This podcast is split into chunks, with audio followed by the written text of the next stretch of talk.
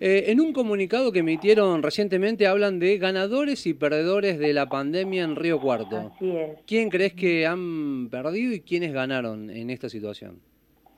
Bueno, la... pareciera que la historia se repite porque estamos en una crisis social que es cada vez más grave y profunda en la que se van a realizar las elecciones y, lo que vemos cuando decimos que hay ganadores y perdedores es que se repite la historia porque nuevamente en otra crisis profunda que atraviesa la Argentina, en, este, un momento en que sabemos que, todo el mundo está bastante complicado con las consecuencias que ha dejado la pandemia, eh, nuevamente son los trabajadores, es la juventud precarizada y las mujeres que más sufren del trabajo precario, quienes eh, quienes vuelven a ser eh, los perdedores, ¿no? Y por ejemplo, eh, para tener como parámetro, el desempleo en la ciudad pasó del 6% al 15,5%, entonces estamos hablando de un salto del 150%. Y para que tengan una idea, dentro de esos índices, el 26% de las mujeres de menos de 29 años hoy en la ciudad están desocupadas. ¿Qué estamos viendo? Que frente a esta crisis que que ya venía anterior a la pandemia, ¿no? Lo que hace la, pandemia es profundizarlo aún más, eh, porque no es la pandemia en todo caso, es el contexto de la pandemia, que el contexto es eh, las condiciones del capitalismo hoy. Hay quienes se han seguido enriqueciendo durante todo este tiempo, que son los grupos concentrados, hablo de las grandes superficies comerciales, hablo de los grandes empresarios ojeros ligados al agronegocio. Eh, en nuestra ciudad concretamente, eh, tenemos el caso de la empresa de transporte que nos dejó más de ocho meses sin servicio, o, como lo hemos visto y lo planteamos también en, febrero, eh, la empresa de recolección de residuos que a la cual el municipio le estaba destinando más de la mitad de lo que invertía en obra pública, y tuvo que venir una pandemia para demostrar las condiciones en las que estaban los barrios, eh, el hacinamiento de las familias, la falta de vivienda, entonces, ¿dónde está la inversión en obra pública, sino es que se ha ido a beneficiar los intereses de, un sector reducido de la población ligado a las grandes empresas, que bueno, que es lo que justamente queremos poder invertir en, esta, en estas elecciones y en este, no solo en las elecciones, digamos, en lo que viene después, ¿no? Empezar a pensar profundamente qué modelo de ciudad queremos y eso implica pensar cuáles son las medidas de fondo, ¿no? Para no seguir perdiendo los mismos de siempre, porque yo creo que en ningún lado está dicho ¿no? que tenemos que los trabajadores agachar la cabeza, seguir soportando, mientras algunos eh, se llevan toda la torta. Guadalupe, hablas de modelo de ciudad y eso es algo que eh, se puede leer cuando se define un presupuesto municipal. En este momento se está discutiendo en el Consejo Deliberante el presupuesto municipal 2021, se aprobaría este jueves. Desde tu espacio, si pudieran hacer cambios en cómo se ha planteado el presupuesto, ¿qué cambiarían? Mira, por empezar, que consideramos una medida esencial hoy es crear salarios de emergencia para los que se han quedado sin ingresos o están trabajando en condiciones precarias, los pequeños comerciantes que también tuvieron que cerrar sus ingresos, con los que sostenían a su familia, y en ese sentido estamos planteando suspender el pago de la deuda municipal, que consideramos que se tiene que auditar para saber a dónde fue a parar eh, ese, ese dinero, auditarlo de manera pública, para ver en qué se gastó y con ese dinero estar empezando pudiendo generar un salario de emergencia de 30 mil pesos. Recordemos que si miramos la foto más amplia, a nivel nacional el gobierno eh, de cara a, justamente un presupuesto de ajuste como lo quiere el FMI acaba de retirar entre tantas otras cosas la ayuda de la IFE. Eh, otra cuestión que es muy, muy cuestionada por este presupuesto es que está planteando grabar a las familias trabajadoras con un aumento de los impuestos del 40% me parece que no han tomado nota de la realidad en la que estamos viviendo quienes pensaron este presupuesto. Lejos de eso, lo que estamos proponiendo desde la izquierda es un impuesto a las grandes fortunas eh, de la ciudad, como las que te comentaba recién, justamente para poder financiar un plan de obra pública y de vivienda que dé trabajo a quienes hoy lo están necesitando, a la vez que resuelva, por ejemplo, el déficit habitacional. Eh, entonces pensar un presupuesto para las necesidades como tiene que ver con salud, los trabajadores de la salud que nos han reclamado a lo largo de, estos ocho meses, las condiciones en las que se encuentran, de, super precarización, creo que tiene que haber una recomposición general del salario de los trabajadores de la salud acorde a, la canasta básica, el pase planta permanente, que es una, una propuesta nuestra, nos comprometemos a presentar un proyecto en ese sentido, eh, y presupuesto en lo que es eh, educación también y en materia de, políticas contra, para combatir la violencia de género. Guadalupe, recién eh, hacías mención que, bueno, en caso de, ser gobierno, eh, llevarían adelante una especie de, impuesto a las grandes riquezas aquí en la ciudad de Río Cuarto. ¿Cómo se implementaría eso? Y nosotros estamos planteando que tiene que ser un impuesto progresivo, eso implica eh, una, una, modificación tributaria de conjunto, ¿no? Y, y, dentro de eso, por ejemplo, también están impuestos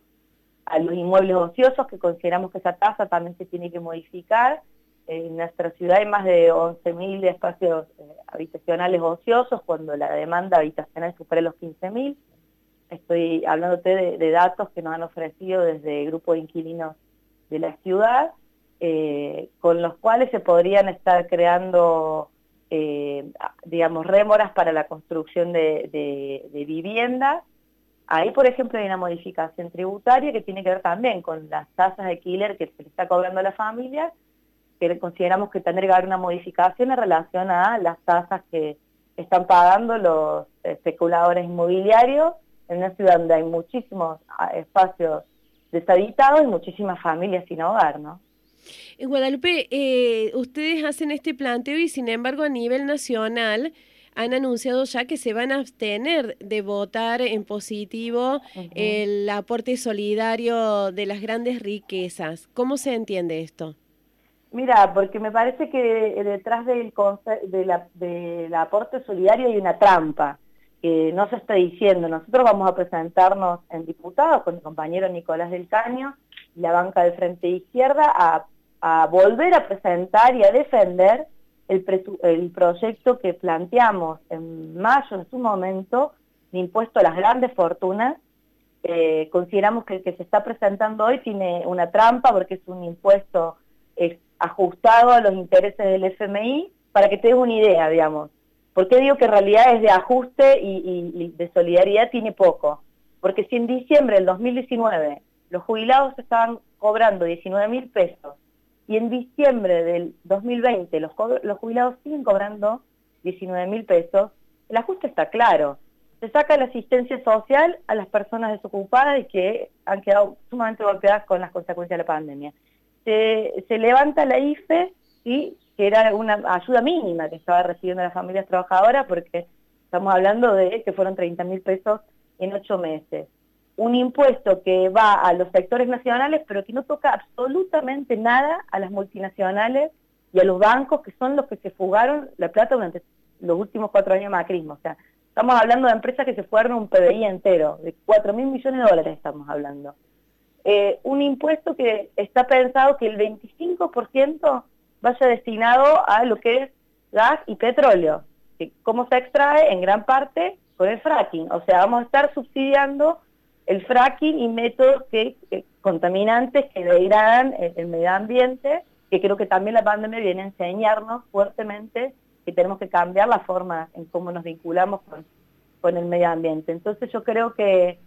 que en realidad hay una trampa muy grande detrás de, esta, de este impuesto que le llaman de solidaridad, porque no está tocando los grandes ganadores de todos estos años, eh, y mientras por un lado se quitan 100, solo nos están dando dos. Entonces, eh, me parece, nosotros vamos a defender el proyecto que presentamos en su momento, que nos parece mucho más progresivo, que sí está tocando los sectores que han ganado durante todos estos años y que sí y que siguen ganando, ¿no? A, costa de que se empobrezca enormemente la, población en la Argentina, donde la mitad de eso, hay que decirlo, son los niños. De todas maneras, este aporte solidario, han dicho, va a destinar un 40% al sector sanitario y al sector de la producción a través de asistir a las pymes. Eh, lo que se ha planteado es la búsqueda de empezar a generar el, empleo y producción y reemplazar el asistencialismo por la generación y potenciar el sector de la producción. Sí, habría que ver si eso eh, finalmente se va, se va a cumplir, ¿no? Porque eh, estamos acostumbrados a estos proyectos de ley que hay que mirarlos, hay que mirarlos muy finos, me parece, Susi, porque siempre tienen artículos tramposos como esto que tiene que ver con el fracking, que yo creo que, que no es que hay que hacer a medias, a dar por un lado y beneficiar por un lado y entregar por el otro. O sea, yo creo que es muy fuerte realmente pensar un, presupuesto que avanza en, degradar el medio, el medio ambiente, como te digo, con las consecuencias que se están viviendo a nivel mundial con la pandemia, y después que se entiende por pymes, porque por ahí se confunde y se piensa que pymes son pequeñas, pequeñas empresas familiares, que de esas están llenas y que son las que verdaderamente se han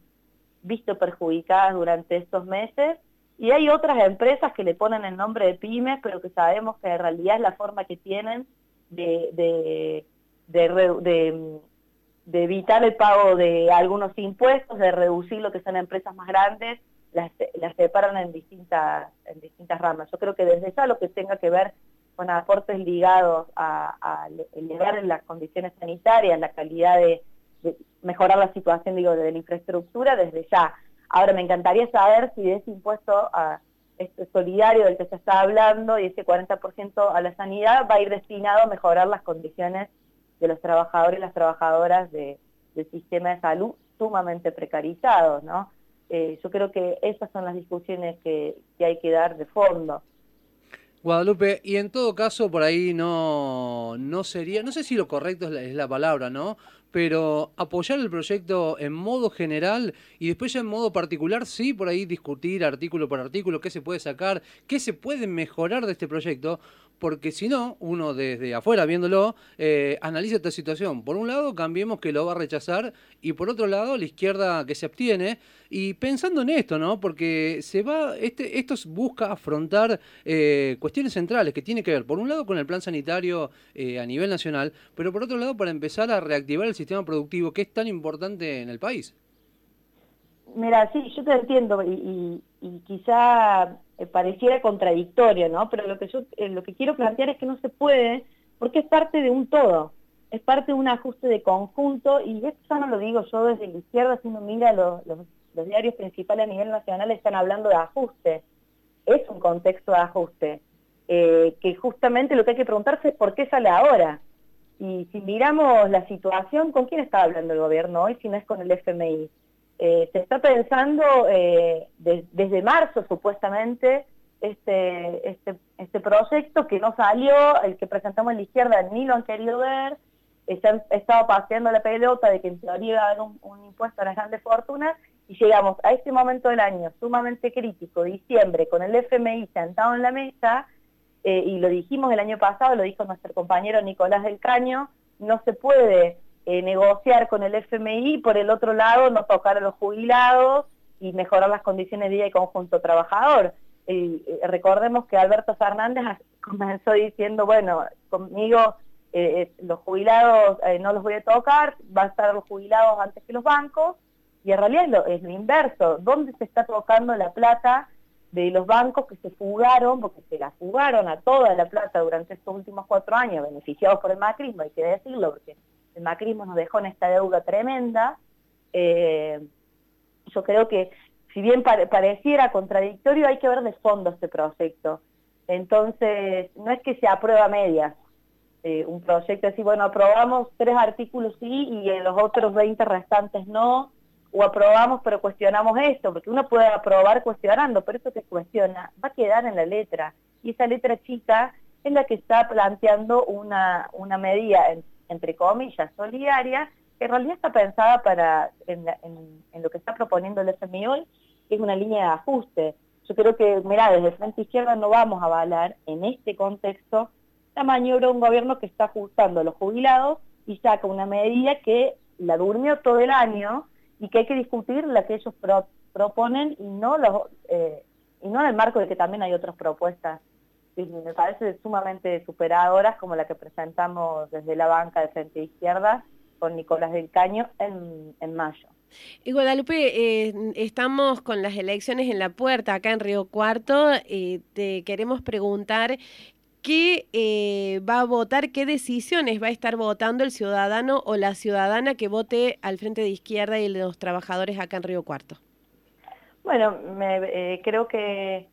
quienes estén acompañando la lista del Frente de Izquierda están acompañando un proyecto político que es provincial y que es nacional, como te mencionaba recién el compañero Nicolás del Miriam Bregman, Laura Vilches, que es concejala en la ciudad de Córdoba, eh, que hemos estado siempre del lado de los laburantes, porque somos un partido de, trabajadores, de, jóvenes que eh, eh, estudian, que trabajan, de mujeres que peleamos por nuestros derechos, nuestra, nuestro compromiso, desde ya es mi compromiso, es defender los derechos de, los trabajadores adentro del recinto, que es un espacio más para fortalecer la lucha que se da afuera en las calles, es poder poner en agenda estos temas como la vivienda, como la situación de la juventud en nuestra ciudad, que, que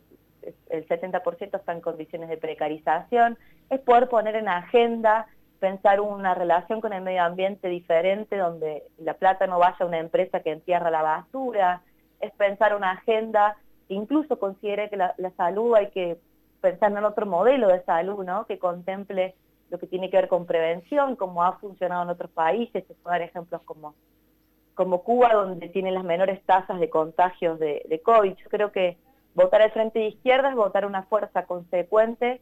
con, las demandas del pueblo trabajador que vienen siendo postergadas